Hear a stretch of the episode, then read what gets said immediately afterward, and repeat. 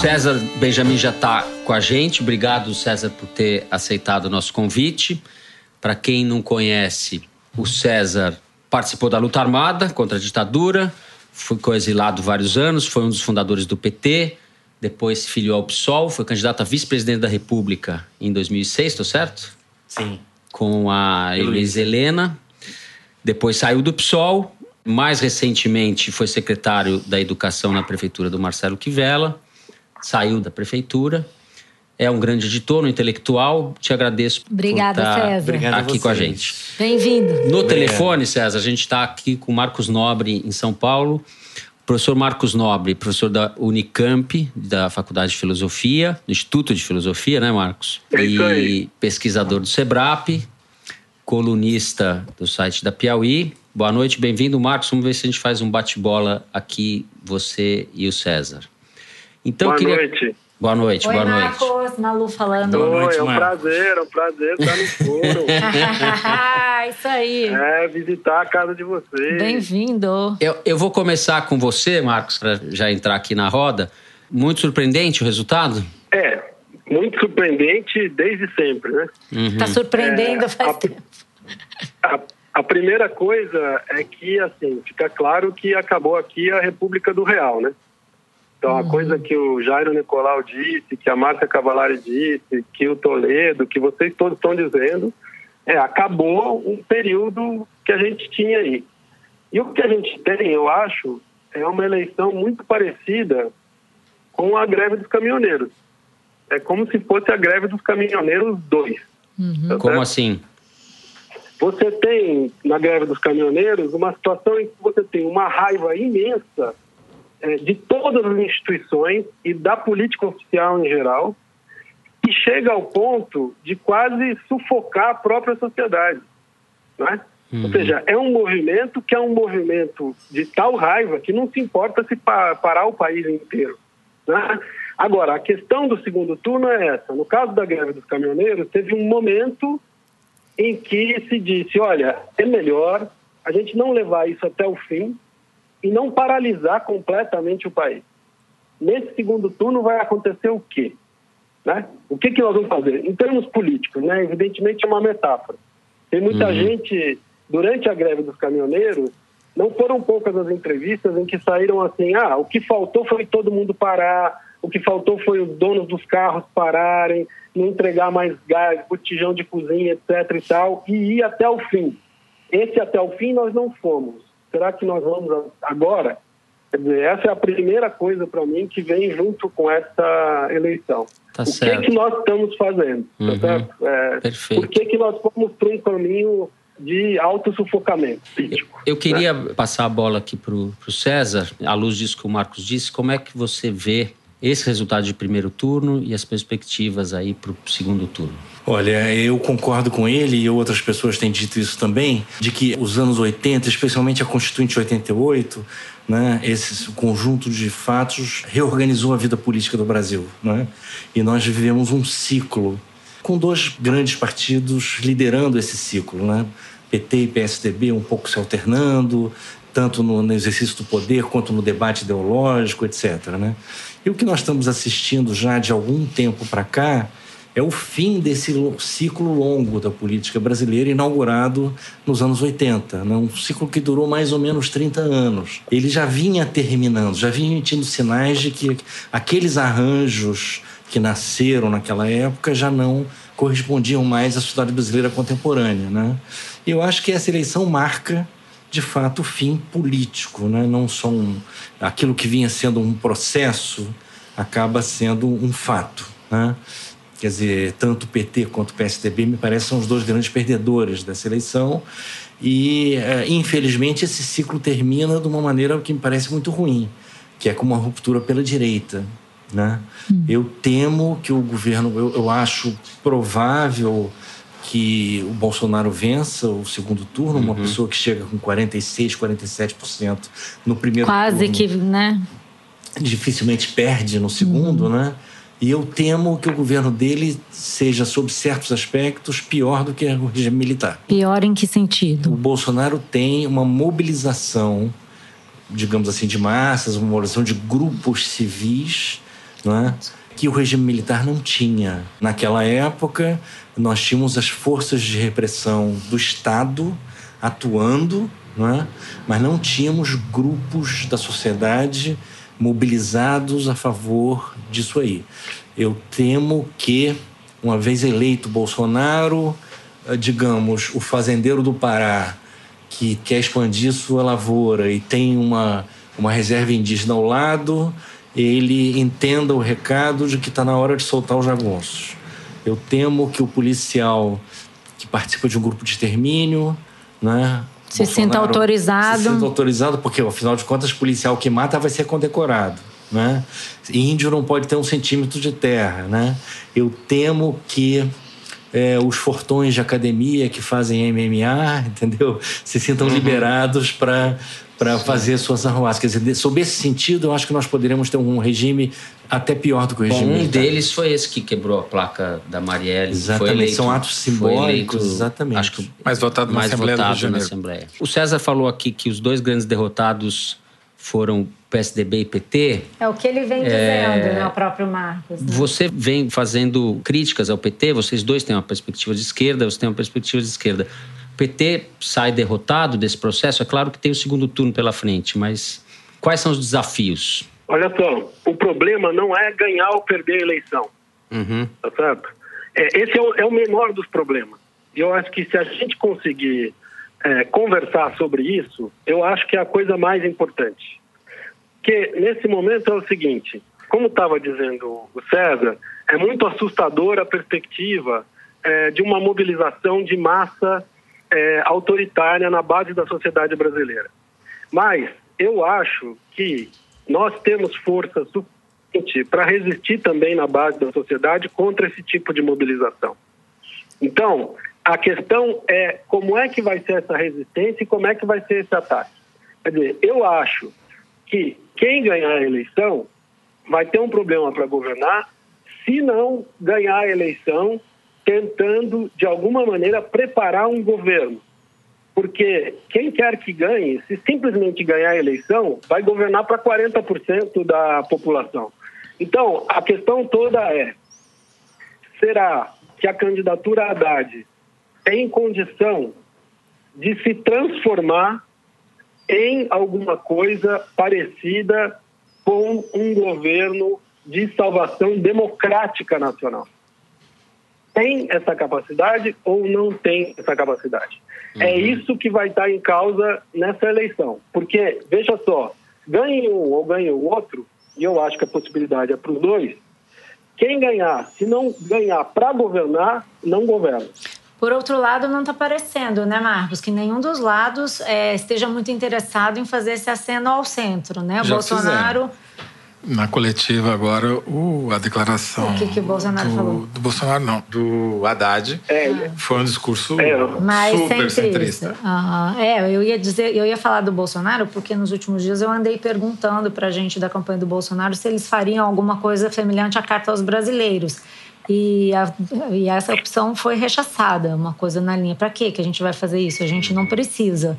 É, o Haddad, com atraso, percebeu que precisava. Vamos ver agora é, o que, que vai dar, né? E aí, César? Então, Peraí, desculpa. A grande, a, a, grande vantagem do... A grande, a grande desvantagem do Bolsonaro é justamente esse salto alto uhum. dos quase 47%.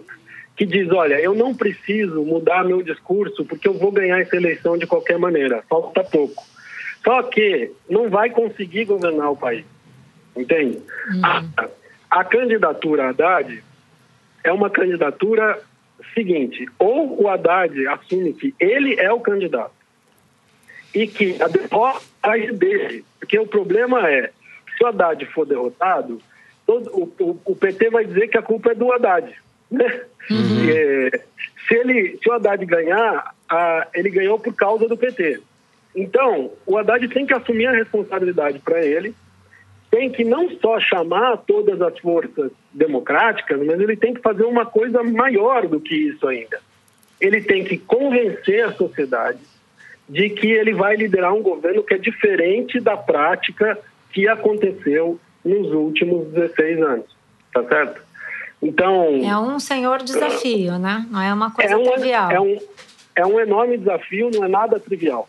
Não é nem um pouco trivial. Uhum. Agora, a gente tem que pensar também o seguinte: o Bolsonaro, de fato, não foi ainda é, testado do ponto de vista do debate.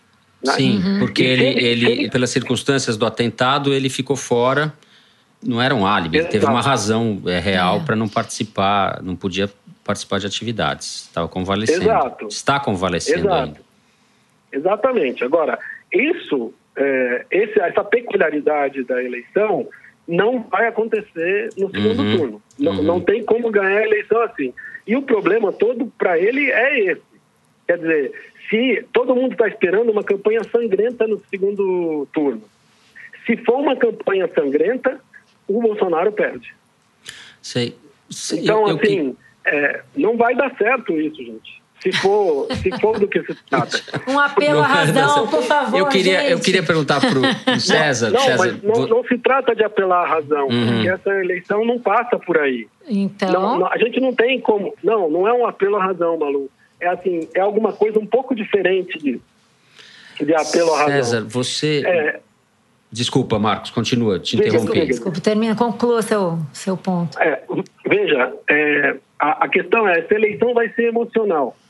Só que defender a democracia e a liberdade pode ser emocional também. Uhum. Você prometer que você vai fazer um governo que é diferente disso daí, o problema é que você tem que fazer ser crível. Tá certo? Essa é a tua promessa. É. E o candidato tem que encarar isso. tá Isso que eu certo? queria perguntar. É, desculpa, mas o, perguntar para o César: o PT tem condição de assumir esse papel? César, você se manifestou nas redes sociais, e acho que não tem problema nenhum falar aqui, você optou pelo Ciro, você votou no Ciro Sim, no- sim. agora no primeiro turno. Sim. É, você tem críticas ao PT. Você vê o PT com condições de fazer assumir esse papel? Olha, eu diria que o ciclo do PT se prolongou demais. Quer dizer, é um partido que teve no poder a maior parte do tempo, nos últimos 15 anos, né? É, e uma parte expressiva do eleitorado se sente traída por esse partido. Eu conheço diversas pessoas que sempre votaram no PT e nesta eleição votaram no Bolsonaro. Né? É, e eu acho que nós estamos subestimando o Bolsonaro. Assim como muitos alemães subestimaram Hitler, não quero fazer uma comparação, nem da- Mas já fazendo? né? Mas já fazendo. É engraçado, depois da guerra, quando muitos alemães eram perguntados, mas por que que isso aconteceu? Eles, muita gente dizia, nós não acreditávamos que ia ser assim. Tá certo? Embora É muito do que a gente falasse- ouve, é. né, do eleitor E do vejam bem, Bolsonaro. o Bolsonaro, ele já explicitou um programa. Né? É um programa bastante repressivo do ponto de vista da política, dos costumes, ultraliberal na economia. Ultraliberal. E esse programa não é compatível com as instituições democráticas. Não se faz esse programa em democracia. Quem fez isso foi Pinochet, no Chile, e foram os argentinos. Mas fizeram isso depois de darem o golpe de Estado. Né? Você precisou limpar o terreno, né? aniquilar os opositores para implantar um, um regime desse tipo. No caso aqui, é diferente. É, a minha impressão é de que uma eventual eleição do Bolsonaro é, ah, faz parte de um processo de golpe de Estado. Ela conduzirá a um golpe de Estado em algum momento posterior porque esse programa não é compatível com o funcionamento da, democracia. Quer dizer, ele está anunciando um golpe de Estado. E você acha que não tem chance de ele, em algum momento, dar um clique e também tentar fazer uma um caminhada, uma, um movimento ao centro? Olha, o que, Quais o as probabilidades? político que eu visualizo é o seguinte: é, ganhando, eventualmente ganhando o Bolsonaro, é, eles provavelmente vão constituir um partido no Congresso bastante mais forte do que o atual partido do Bolsonaro, o que não significa nada. É, o Jairo Nicolau estava falando que vai, vai ser em torno de 50. Mas está elegendo esse bastante partido vai ter em gente. torno de 50 deputados. Eu diria bem saída, mais. De Eu, saída, eu tô diria bem mais. Eu acho que eles é. vão juntar a direita, a extrema-direita e o rebutalho. Tem Hum. aquele grande rebutalho que fica espalhado por um monte de partidos, né? Uhum. Que vão para onde tem está o poder. PDS. É, eles vão formar um partido possivelmente majoritário no Congresso. Não sei se majoritário em termos uh, do conjunto, mas o partido mais forte do Congresso deverá ser esse partido de direita e do rebotalho, né? É, que vai dar alguma sustentação parlamentar. Vocês falam se o Bolsonaro faz uma ruptura, digamos, em direção ao centro, né? Não, só uma hipótese. Você é, acha que inflexão. isso é, é, se isso é viável? Eu, eu diria que os sinais que ele sempre apontou foram no sentido contrário. Quer dizer, nós estamos diante de uma possibilidade real de que a democracia brasileira venha falecer por um movimento endógeno que inclui a conquista pelo voto tá certo? de uma corrente política que não é compatível com a democracia. Eu acho que é isso que o Haddad tem que explicitar. A disputa agora é entre civilização e barbárie, democracia e ditadura. Isso tem que ficar muito claro. Né? E eu temo, porque há uma inércia nesse momento favorável ao Bolsonaro. Ao Bolsonaro. Né? Quer dizer, há, uma, há um movimento que nem sempre é racional é muito, né? Vou experimentar alguma coisa diferente, alguma coisa que, embora ele não seja diferente, ele é deputado há 28 anos, uhum. né? Quer dizer, é, mas Sim, isso faz mas ele expressa várias coisas diferentes. Isso faz parte né? da farsa, uhum. entendeu, não é? é? Mas eu acho que nós estamos vivendo um momento realmente grave. O ciclo PT demorou demais, a esquerda ficou apodrecendo junto com o partido que apodreceu em praça pública, tá certo? E vai pagar um preço muito caro por isso. Marcos, eu queria fazer uma Olha. pergunta é, para os dois convidados. É, em assumindo a, a hipótese de vitória do Bolsonaro no segundo turno, quem vocês acham que seria o centro da oposição como partido e quem lideraria é, esse partido? Toledo, essa é a grande questão. Uhum. Mas, primeiro, é, eu não queria dar de barato que está perdido. Não, só nessa hipótese. Não é, não é, é, é uma não, conjectura. Tem, não, é que senão a gente tem que fazer a hipótese oposta também. Depois a gente faz, tá a gente faz. É, podemos fazer. Agora, primeiro eu queria comentar o que o César disse, que é o seguinte, vamos pensar assim, por que é, essa raiva e esse antipetismo, qual é a origem disso? Vamos dizer o seguinte, ao PT, o PT morreu duas vezes, tá certo? O PT morreu no mensalão e renasceu, teve um infarto fulminante e renasceu na eleição de 2006. Foi-lhe dado uma nova vida. Lhe deu uma nova vida e veio a Lava Jato. E agora o PT ganhou uma nova chance. É, eu nunca vi isso, é uma chance inacreditável que esse partido tem. E ele tem que aproveitar muito bem essa chance, porque senão ele vai morrer de verdade. E tem uma especificidade. Então, tem a origem da raiva das pessoas, que é uma origem legítima, e, por outro lado, tem uma coisa de que é a chance do Haddad, porque ele não vai ter outra chance. Então, ele tem que jogar tudo nessa eleição. E jogar tudo nessa eleição significa dizer: esse partido vai ter que ser radicalmente diferente. Vai ter que levar um governo radicalmente diferente. Vai ter que mostrar isso tá certo? Então, é, essa é a única razão pela qual essa, essa eleição ainda não está perdida, tá certo? Do ponto de vista da, da vitória do Bolsonaro. Isso uhum. é uma uhum. coisa importante. Sobre a outra coisa, então, Toledo, é o seguinte: a hegemonia no campo da centro-esquerda, no caso de uma vitória do Bolsonaro, vai estar em disputa. Então, a questão é como vai se dar essa disputa? Vai ser uma disputa selvagem ou vai ser uma disputa mais ou menos civilizada? Porque, veja, o Haddad tem uma chance. Se ele sinalizar que o governo dele vai ser uma espécie de geringonça, igual os portugueses fizeram, se ele sinalizar isso com clareza, ele tem alguma chance. Né? Uhum. Para deixar claro para quem está ouvindo. Explica um pouco a geringonça. A geringonça é, é uma união das esquerdas. de quais portugueses você está falando? Não é do Vasco, não. Né? Não, é, é a união dos partidos de esquerda, né, Marcos? Você está falando que eles deram então, o nome mas... de geringonça, né? É o nome então, que, que, eles próprios mas... deram. Então, mas não é só da esquerda, esse é o ponto. Uhum. É que na geringonça tem gente de centro e tem gente mais de direita. Uhum. Tá certo? É geringonça por isso porque vai da extrema esquerda até um pedaço da direita. Ou o Haddad propõe uma coisa parecida com a geringonça, ou ele não vai conseguir competir na eleição. Que pega do Boulos ao Alckmin, é isso? É mais ou menos isso, tá certo? Essa é a chance que ele tem, porque isso significa também mudar o partido, tá certo? Porque não é mais o PT que está em causa. nessa eleição. Como disse o César, é democracia contra ditadura. Então, assim, ou o Haddad está à altura do momento histórico, ou então já era. Agora, do ponto de vista da questão do Toledo, se a gente for pegar a questão do Toledo sobre é, um eventual é, governo do Bolsonaro. Veja, tem a hipótese colocada pelo César de que tudo é uma preparação para um autogolpe, tá uhum. tá certo? E tem uma outra possibilidade que é você ter um processo de crise permanente em que o Bolsonaro tem, de alguma maneira, de governar contra o Congresso, tá certo? No velho estilo Collor. E que a gente sabe onde vai dar. Então, veja, as duas coisas não são mutuamente excludentes, tá certo? Você pode ter um presidente que governa para só 40% do eleitorado, 40% da população, e que tenta aproveitar os primeiros seis meses para passar algumas coisas que aparecem para a população, contando com uma coisa muito simples, que nós estamos no fundo do poço e que, portanto, se vier qualquer crescimento, cai na conta dele como crédito. Tá certo? Então é um pouco isso.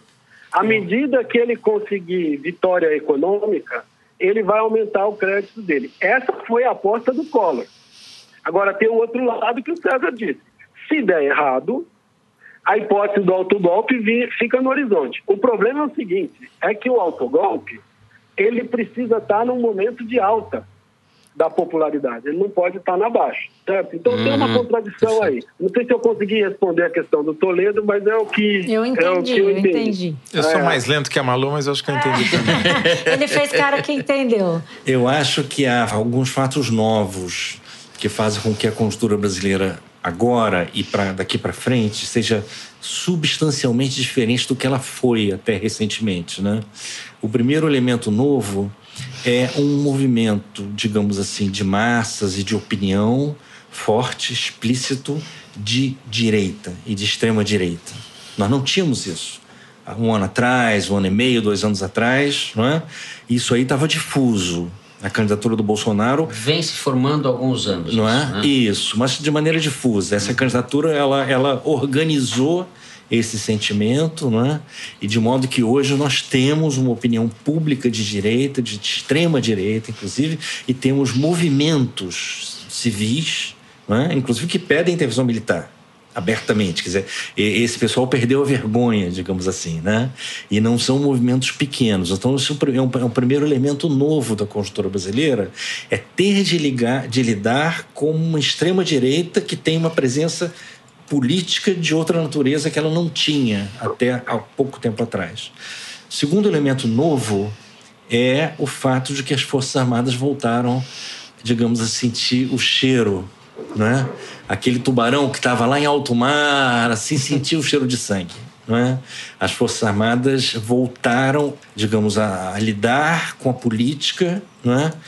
ali muito estreitamente. Né? O Bolsonaro não é um líder militar importante, ao contrário, ele é uma figura até bastante, enfim, descredenciada, né? Uhum. mas o vice do Bolsonaro, o general Mourão, é um líder militar importante e tem ambições. Né? Claramente. Quando o presidente Michel Temer, com a sua irresponsabilidade, a sua absoluta enfim, essa figura desprezível chamada Michel Temer, uhum. né? decretou de maneira tão amadora e tão oportunista a intervenção militar na segurança pública no Rio de Janeiro, eu escrevi um texto dizendo o gênio saiu da garrafa e não voltará mais. Tá certo? É isso. O gênio saiu da garrafa e não voltará mais. Hoje, a participação política das Forças Armadas se tornou evidente, né? e a hipótese de uma intervenção militar já não é mais absurda, como era há algum tempo atrás. Né? Uma hipótese meramente teórica, etc, etc. É um segundo elemento novo. O primeiro é uma extrema-direita mobilizada, civil, civil né? segundo Forças Armadas assanhadas, né? no sentido de que né, elas têm e é, um terceiro elemento que não é novo é que essa crise social e econômica brasileira ela veio para ficar. Quer dizer, o próximo governo, seja quem for, vai enfrentar uma situação extremamente difícil que não tem solução a curto prazo. Nós estamos andando de lado já há muitos anos uhum. e continuaremos andando de lado. Então, será um governo de crise política e, e social. Né? E um, um governo de crise assim, ele pode propiciar condições de um golpe né? quer dizer, em cima dessa insatisfação. É muito fácil você jogar a culpa, descobrir, o, voltando aqui, né? na Alemanha de 33 foram os judeus, né? Os judeus eram culpados pela, crise, uhum. pela, pela derrota na Primeira Guerra uhum. Mundial, pela crise que se seguiu, etc, etc. Né? Você sempre cria um adversário e vai em cima, supostamente, dele, mas, enfim, realizando outro, um outro projeto. E eu reafirmo isso. A minha interpretação, não estou dizendo que seja um plano detalhadamente concebido, é de que o governo Bolsonaro, tal como ele está se anunciando, não é compatível com a democracia. Essa será a grande contradição que nós vamos viver se ele efetivamente ganhar no segundo turno, né? é que abre-se um, um período que, a meu ver, não será longo, em que essa contradição terá que ser resolvida. Em algum momento ela vai ser ela, colocada ela da forma mais colocada de maneira aguda, uhum. entendeu? É, e... Como a gente vai resolver isso vai dizer muito sobre nós mesmos, né? Exatamente, exatamente. Marcos, alguma coisa para complementar aqui a, a fala do, do César? Pra gente, a gente está com o tempo mais ou menos estourado, já tomamos muito seu tempo aí. Eu, eu, não, eu posso... imagina, é um prazer. Eu, posso... eu queria pegar só a ideia do Toledo. Toledo falou num foro que tinha uma onda gigante e que o, o Bolsonaro era o surfista e que ele surfou essa onda com uma prancha de isopor. Eu quero o mérito dele e tal. É uma imagem que, é uma imagem que já passou para a história. Então, Aê, mas é o seguinte. Não, ele vai contestar, é pera, não é elogio, não. Eu achei que ele estava é concordando, pô. Pô, é uma, uma imagem que, que já ficou para a história. Então, olha só, é, essa onda é, ele pode não conseguir mais pegar, pode não ser mais dele, porque é muito mais a onda do que ele. Né? Quer dizer, surgiu uma coisa ali hum. em 2013 que saiu na rua, e o sistema político brasileiro resolveu enfiar a cabeça embaixo da terra. Achar que não tinha acontecendo. É, o Marco Rudiger falou isso, tem, né? Tem um livro bacana então, sobre 2013. Você leu, Marcos? É bacana, gostei daquele negócio. Então, olha só, esse troço aí, ele pode virar também. Isso tem um lado. Em 2013 tinha duas calçadas. Tinha a calçada da direita e tinha a calçada da esquerda. E estava todo mundo no meio da rua. Então, eu tenho a impressão, César, de que o poder de resistência é muito grande também. É, não é só o poder de mobilização dessa direita, que é uma direita muito multifacetada, inclusive. Ela não é única. Ela se juntou no Bolsonaro, mas ela também é rachada dentro dela e tal. Então, no momento em que ele se coloca numa posição de presidente, os rachas dentro dessa direita vão aparecer também. E, pelo contrário, que foram sub sublimados na campanha, né? Exato, que é tudo assim. Para derrotar o PT vale qualquer coisa, uhum. né? Uma parte enorme disso. É uma coisa assim, dane-se o dia seguinte, entendeu? Eu quero é acabar com o PT. Eu tenho um então, problema. Do, do outro lado, você tem um poder de resistência muito grande, que não deve ser subestimado.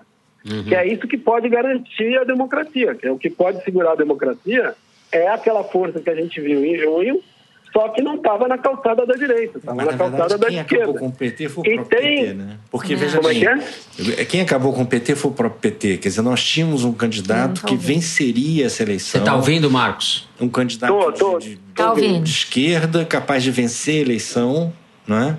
E mais uma vez nós fomos vítimas de uma esperteza do PT, de uma jogada do PT, que nos forçou a essa disjunção entre PT e Bolsonaro, quando na verdade a maioria da nação não queria ser jogada nessa, nessa disjunção.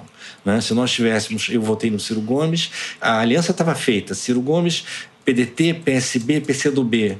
Né? E o Lula implodiu essa aliança, explorando uma situação específica do PSB em Pernambuco. Né?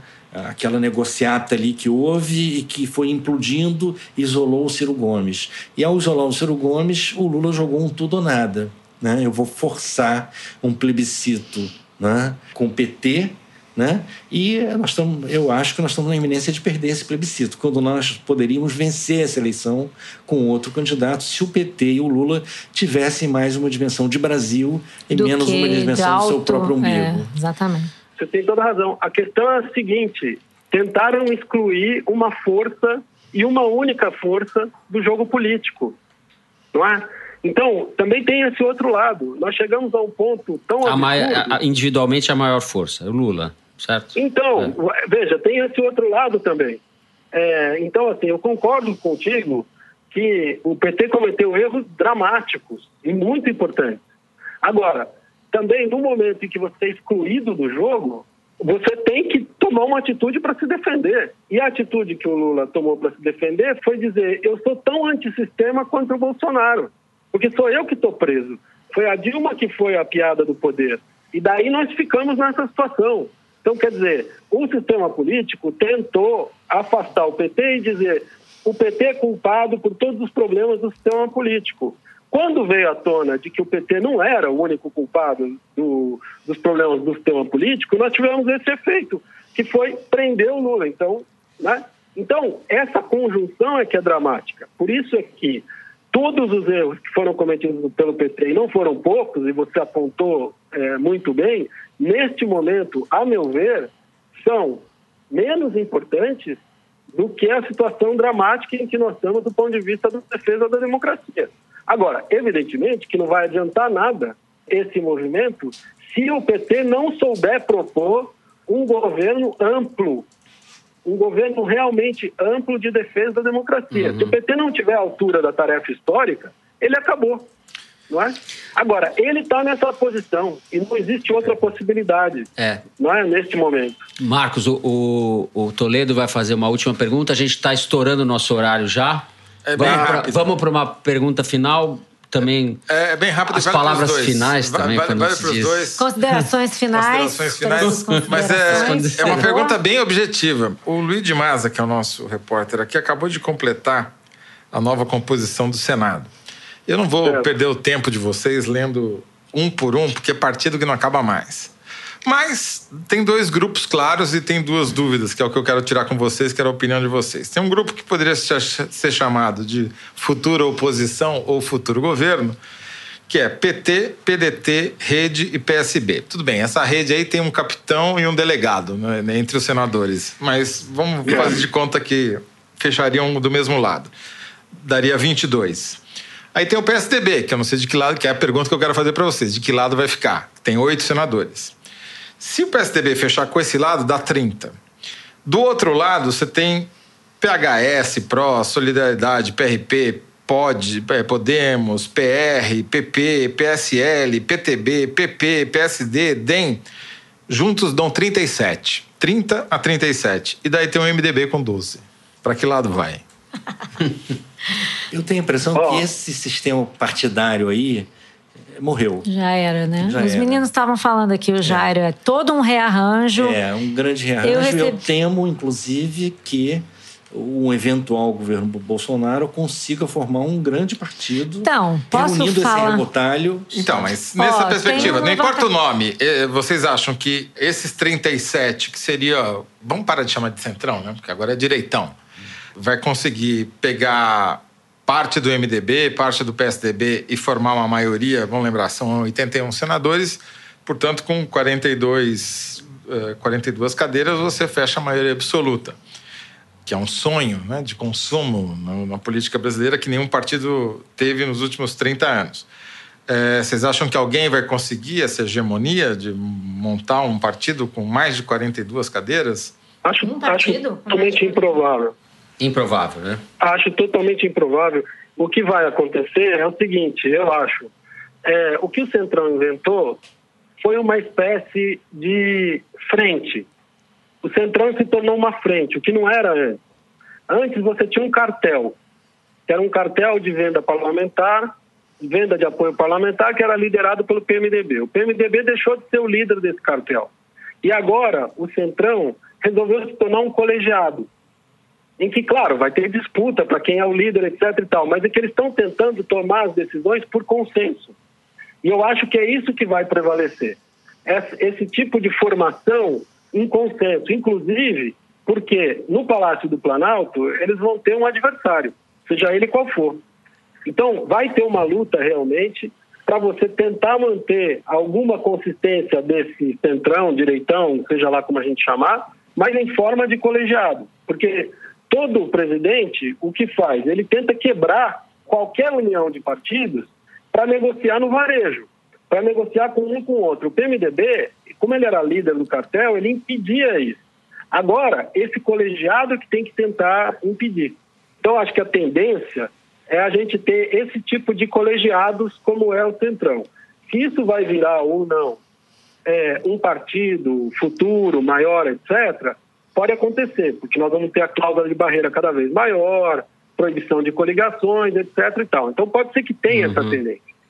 Agora, o que a gente tem que pensar é que esse esquema de frente é um esquema que eu acho que veio para ficar, dos dois lados, tanto da centro-esquerda quanto da centro-direita. Então, acho que Perfeito. a gente tem que pensar muito mais em termos de colegiados. Marcos, queria te agradecer muito Pela participação no Foro de Teresina. Já curioso para ver o que você vai escrever na quarta-feira. Opa! E é isso aí. Obrigado. Pô, Valeu. Obrigada, Marcos. Até a próxima. Grande abraço. Prazer. Abração. Não deixa de ler o livro sobre 2013, é muito bom. Vou, Ele está falando do livro do próprio Marcos, precisa explicar isso. Essas inside jokes misteriosas. César, o Marcos mandando um abraço. Não sei ah, se um abraço, grande, um abraço. Grande prazer e tal. Prazer um abraço, gente. Abração. Até mais. César, para a gente dar um arremate aí, que a gente está com o nosso horário já estourando. Algum, algum acréscimo a isso que o Não, o acréscimo é que Fernando Haddad é o nosso representante na disputa, né? É, tudo, tudo se torna pequeno, tudo se torna... Né? É, de fato, essa não é uma campanha normal digamos, uma disputa entre Haddad e Alckmin seria uma disputa normal nos uhum. quadros do sistema político brasileiro, né? uhum. né? Uma disputa com Bolsonaro não é uma disputa normal, não há o que hesitar, né? Todos nós temos que fazer a campanha do Haddad, é, embora realisticamente eu considere que a maior probabilidade é da eleição do Bolsonaro e também realisticamente considero que conduz a política brasileira a, a uma ruptura, essa eventual vitória. Né? Nesse momento, nós temos que fortalecer a Haddad, enfim, e tentar uma campanha de salvação nacional, porque é disso que se trata. Perfeito, César. Eu queria agradecer muito a sua presença aqui com a gente e nos encontramos lá fora daqui a pouco, então, né? Ok, obrigado. Obrigado, Obrigada, viu, César? César. Obrigado. Grande abraço.